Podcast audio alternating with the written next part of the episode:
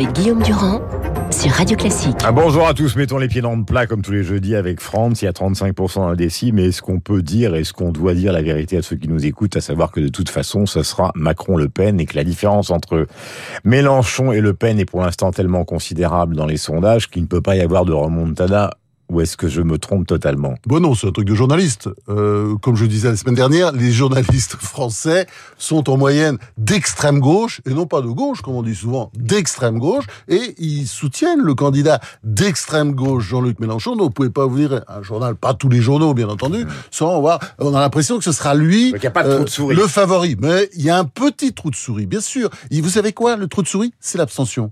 Euh, Souvenez-vous des euh, municipales de 2020 euh, quand euh, les euh, Strasbourgeois, les Lyonnais, les Bordelais se sont réveillés le lendemain, ils se retrouvaient avec une mairie escrologiste. Pardon, excusez-moi, je le fais toujours. C'est un affreux lapsus. mais ils se sont retrouvés avec des mairies qui, en fait, ils n'avaient pas élu. C'est-à-dire, ces, ces abstentions faussent le résultat et elles peuvent favoriser Mélenchon. mais, mais je, ne crois pas. Je, je, fais, crois je fais mon Michel Audiard. Vous prenez les gens pour des cons. Soit on considère que l'affaire est pliée, ce sera ou l'un ou l'autre, Macron-Le Pen, soit on considère qu'il y a encore une surprise possible. Donc il faut être clair parce que c'est dimanche. Eh ben, euh, moi je dirais qu'il faut être clair parce que c'est dimanche comme je suis un journaliste euh, qui, comment dire, a, des, je dirais pas des siècles d'heures de vol, mais en tout cas plus d'un demi-siècle d'heures de vol, eh ben, je vais vous dire, euh, moi, pour moi, c'est effectivement, il y a deux candidats il y a, euh, favoris qui sont Macron et Le Pen. Mhm. Il y a une petite surprise qui est toujours possible, bien sûr. Et les courbes se croisent. On en parlait avec Bruno jeudi hier sur cette antenne. Est-ce que vous pensez que justement les courbes peuvent se croiser dimanche? Écoutez, c'est Quels possible. sont les arguments que vous retenez C'est possible, c'est possible. Je pense que il y a une petite possibilité qu'elle arrive en tête. Et là, à ce moment-là, on rentre dans une autre histoire.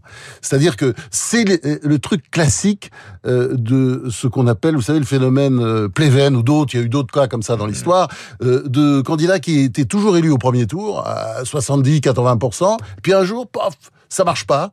Et à ce moment-là, on sait pas. Ils ont des réserves pourtant. Et à ce moment-là, qu'est-ce qui se passe au deuxième tour? Ils sont battus. Ils sont battus.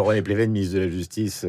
Oh bah c'était il y a longtemps, c'était un, un cas historique, c'était 1973, les législatives. Et à surprise générale, euh, il a été battu. Mais il y a d'autres exemples comme ça, il y en a plein. Mhm. Et euh, si Macron, qui était le grand, grand favori, se retrouve en deuxième position, mais je pense qu'à ce moment-là, euh, tout est possible. C'est, et regardez, d'ailleurs, de toute façon, aujourd'hui, euh, ils sont dans la marge d'erreur. Hein, c'est très, euh, trois, points, c'est rien du tout. Alors mhm. parfois c'est quatre, parfois c'est cinq points. Mais bon, on peut pas exclure une surprise euh, dimanche soir. Et si, euh, si elle arrive en, tête au, premier tour, moi, moi, je vous dis que Le Pen peut gagner. Euh, arithmétiquement, euh, évidemment, vous allez me dire, ça ne peut pas le faire. Bah, bien sûr. Mais c'est faux. C'est faux. Pour, contrairement à la présidentielle de 2017, hmm. elle a des réserves. Hein. Elle a des réserves. Elle a des réserves. Il y a les voix de Zemmour évidemment. 10%. Il y a les voix, un peu plus que ça, un peu plus que ça. Il y a les voix de Pécresse. Il y a des voix chez Pécresse. Elle aura une partie des voix de Pécresse, on le sait. Alors, ces sondages ne veulent pas dire grand-chose, parce que c'est plutôt mmh. après le premier tour qu'on saura vraiment mmh. les, électeurs qui vont voter, qui vont choisir. Mais on, on dit par exemple 20% des électeurs de Mélenchon, c'est énorme. Mmh. Mais ça peut être 30%, ça peut être 50%. Il y a Dupont-Aignan. Dupont-Aignan. Mais Dupont-Aignan, bien sûr. Mais tout ça. Dupont-Aignan, pas Dupont-Aignan. Dupont, ça, tout ça, tout ça, tout ça fait que elle peut gagner elle peut clairement gagner si elle arrive en tête. Parce que si elle arrive en tête, tout change. Et, là, vous allez voir, c'est vous savez, c'est l'histoire de Pompidou, c'est toujours ça. C'est-à-dire, le premier tour, c'est un scrutin en soi, mhm. et à partir de là, l'histoire recommence. C'est pour ça d'ailleurs que ces sondages de deuxième tour sont débiles. Tous les sondeurs vous le disent. Ils les font parce qu'on les commande, mais ils n'y croient pas. Ils n'y croient pas, ça ne veut rien dire. Si ça se trouve, c'est plus serré encore que ça l'est aujourd'hui. Alors, dans les, dans les argumentaires, celui du Figaro ce matin, on voit le président de la République dire en gros, je suis prêt à travailler avec tout le monde du moment qu'ils sont d'accord avec mon programme. Marine Le Pen ce matin sur RTL à peu près la même chose en parlant d'union nationale et de fonds souverains pour ce qui concerne l'économie. Il y a une question quand même historique, puisque vous aimez bien l'histoire que j'aimerais vous poser, vous qui venez d'écrire sur le général de Gaulle. Comment se fait-il qu'au lendemain des Gilets jaunes, où Emmanuel Macron était pendu dans la rue, ce qui était surviolent, le président des riches, comment il n'a jamais pu soigner cette maladie depuis le début qui est quand même le reproche numéro un de tous ceux qui disent aujourd'hui, bah, de toute façon, Macron n'en veut plus. Ah ben c'est extrêmement violent. Je suis toujours frappé de la haine. Alors attention, hein, parce que quand on dit jamais un président n'a été aussi haï, aussi vilipendé, calomnié que Macron, il faut pas exagérer parce que euh, ah, Moi, je on a bien vu, on a vu Mitterrand, on a vu Giscard en 1980. D'ailleurs, on refait un peu à Macron le coup de Giscard parce que les diamants, tout le monde sait que c'était une fantaisie. D'ailleurs, c'était Roland Dumas qui a refilé l'information au canard enchaîné. Bon, c'était, c'était, c'était comment dire, c'était semi bidon. Il euh, y, y, avait un peu matière enfin ça avait été très exagéré. Mhm. Et cette histoire des diamants, elle a coûté euh, son élection à Valéry Giscard d'Estaing. Mais revenons à Macron. Oui. C'est-à-dire ce, ce, ce, concept qui s'est installé. On se souvient tous de cette émission qu'il avait fait avec Bourdin et Plenel pour essayer justement d'arrêter cette affaire-là. Et en fait, ça ne s'est jamais arrêté. Et on y est encore dans les argumentaires de tous ceux qui disent moi je voterai pour tout le monde sauf pour Macron. Eh ben, je vais vous dire, c'est très simple. Euh, je pense qu'il y a quelque chose qui joue un rôle là-dedans, c'est l'exercice solitaire du pouvoir. Il y avait ça chez Giscard. Giscard l'avait d'ailleurs critiqué chez De Gaulle, mais De Gaulle, euh, ça passait, on oubliait, c'est un personnage historique. Euh, Giscard aussi a, a, exercé le pouvoir de manière solitaire. Et je dirais, c'est la même chose aussi euh, chez Macron, qu'on n'a pas vu beaucoup, euh, disons, dans les bistrots, dans les cafés, de la France profonde. C'est quelque chose qu'il ne sait pas faire, il ne l'a pas fait.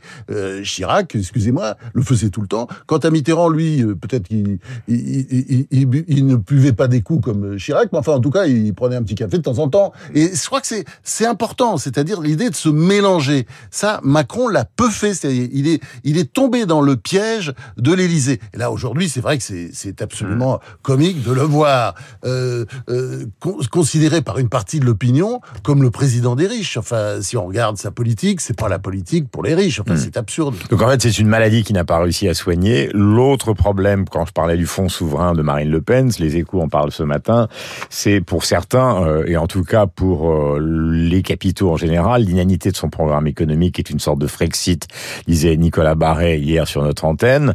Et pourtant, là aussi, ça a l'air de gêner personne. C'est-à-dire de se dire que cette politique qui n'a pas vraiment de majorité définie et qui paraît totalement contraire à la construction européenne, donc un peu irréalisable, au fond, ça dérange personne. Enfin, ça dérange bah, personne pour l'instant, dans le contexte d'une élection présidentielle. Mais oui, parce que de toute façon, euh, Marine Quand je dis ça dérange personne, ça ne dérange pas ceux qui sont prêts à voter pour elle. Marine Le Pen, on la combat toujours de la même façon. C'est-à-dire, on va nous ressortir là le Front républicain. On va nous ressortir pas le Front républicain, pire que ça, le danger fasciste, euh, le retour aux heures les plus sombres de notre histoire. Cette vieille phrase qu'on trouve dans la plupart des papiers du monde à propos de, de Marine Le Pen. C'est grotesque. Personne n'y croit. Vous savez très bien. Euh, la fille n'est pas le père. Enfin, le, le, le, Français de 5 ans, il a compris ça. Mais euh, la presse, les médias continuent à alimenter cette... Et, on croit que c'est ça qui va faire reculer les Français. Non, si on fait un procès en incompétence, oui. Sauf que, par exemple, euh, c'est plus non plus la Marine Le Pen de 2017. Moi, j'étais frappé. Euh, vous avez dû regarder hier sur TF1. Euh, J'avais écouté le matin sur une radio périphérique. Euh, bon, elle connaît ses dossiers enfin, elle, sur notamment sur l'énergie, elle peut faire, euh, elle peut tenir 10 minutes avec plein de chiffres et des chiffres qui sont exacts, ce qui n'était pas tout à fait le cas il y a, il y a 5 ans, c'est moins qu'on puisse dire. Donc, la elle confusion a, entre elle, a changé. Alors après que son euh, programme soit totalement ouf pour parler jeunes, ça c'est une réalité, euh, c'est évident. Mais je crois qu'elle est arrivée à un stade aussi où ça ne marche plus. C'est-à-dire, elle en a tellement pris plein la gueule pendant des années que les Français y croient plus. Ils croient plus parce que la dame, elle est fasciste, elle est nazie, etc. Et même s'il y a des nazillons d'ailleurs dans son parti, contrairement à ce qu'elle dit, euh, parce qu'elle accuse euh, Zemmour, mais enfin, elle devrait regarder aussi chez elle.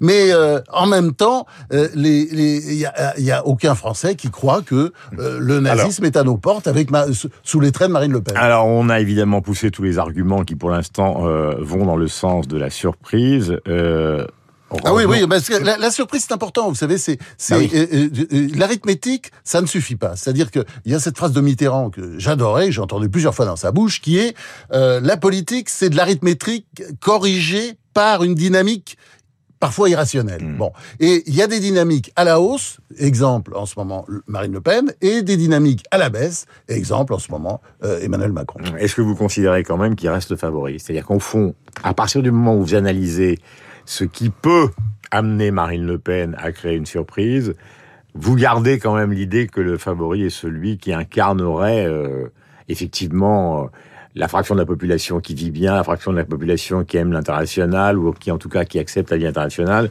et une certaine forme de raisonnable, même si ces discours, comme le dit Philippe Tesson ce matin dans la revue Les Deux Mondes, sont creux, intelligents mais creux.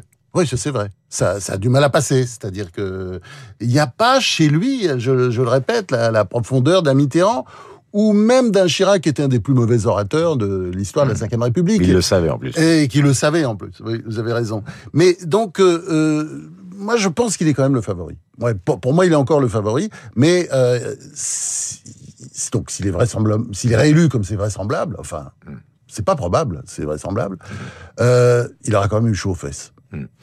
Il y a un point qui est important parce que les gens considèrent que les journalistes planquent tout sous la table. L'histoire du, du, PNF au dernier moment, comme ça a été le cas pour Fillon sur cette histoire de McKinsey. Alors c'est 4% des contrats passés McKinsey, mais vous croyez qu'il y a derrière tout ça un scandale? Alors on connaît l'enquête du Sénat, on sait très bien que... Bah ça, comme il l'a dit, Macron lui-même, c'est un bon rapport. C'est-à-dire, vous lisez le rapport du Sénat, c'est un bon rapport hmm. qui pointe des choses, qui pointe un scandale notamment, c'est que hmm. McKinsey n'est pas payé d'impôts alors qu'il a quand même fait euh, des bons bénéfices. Mais alors, le scandale. Là, c'est, on parlait de l'affaire des diamants. Il y, avait peut-être un petit point de départ.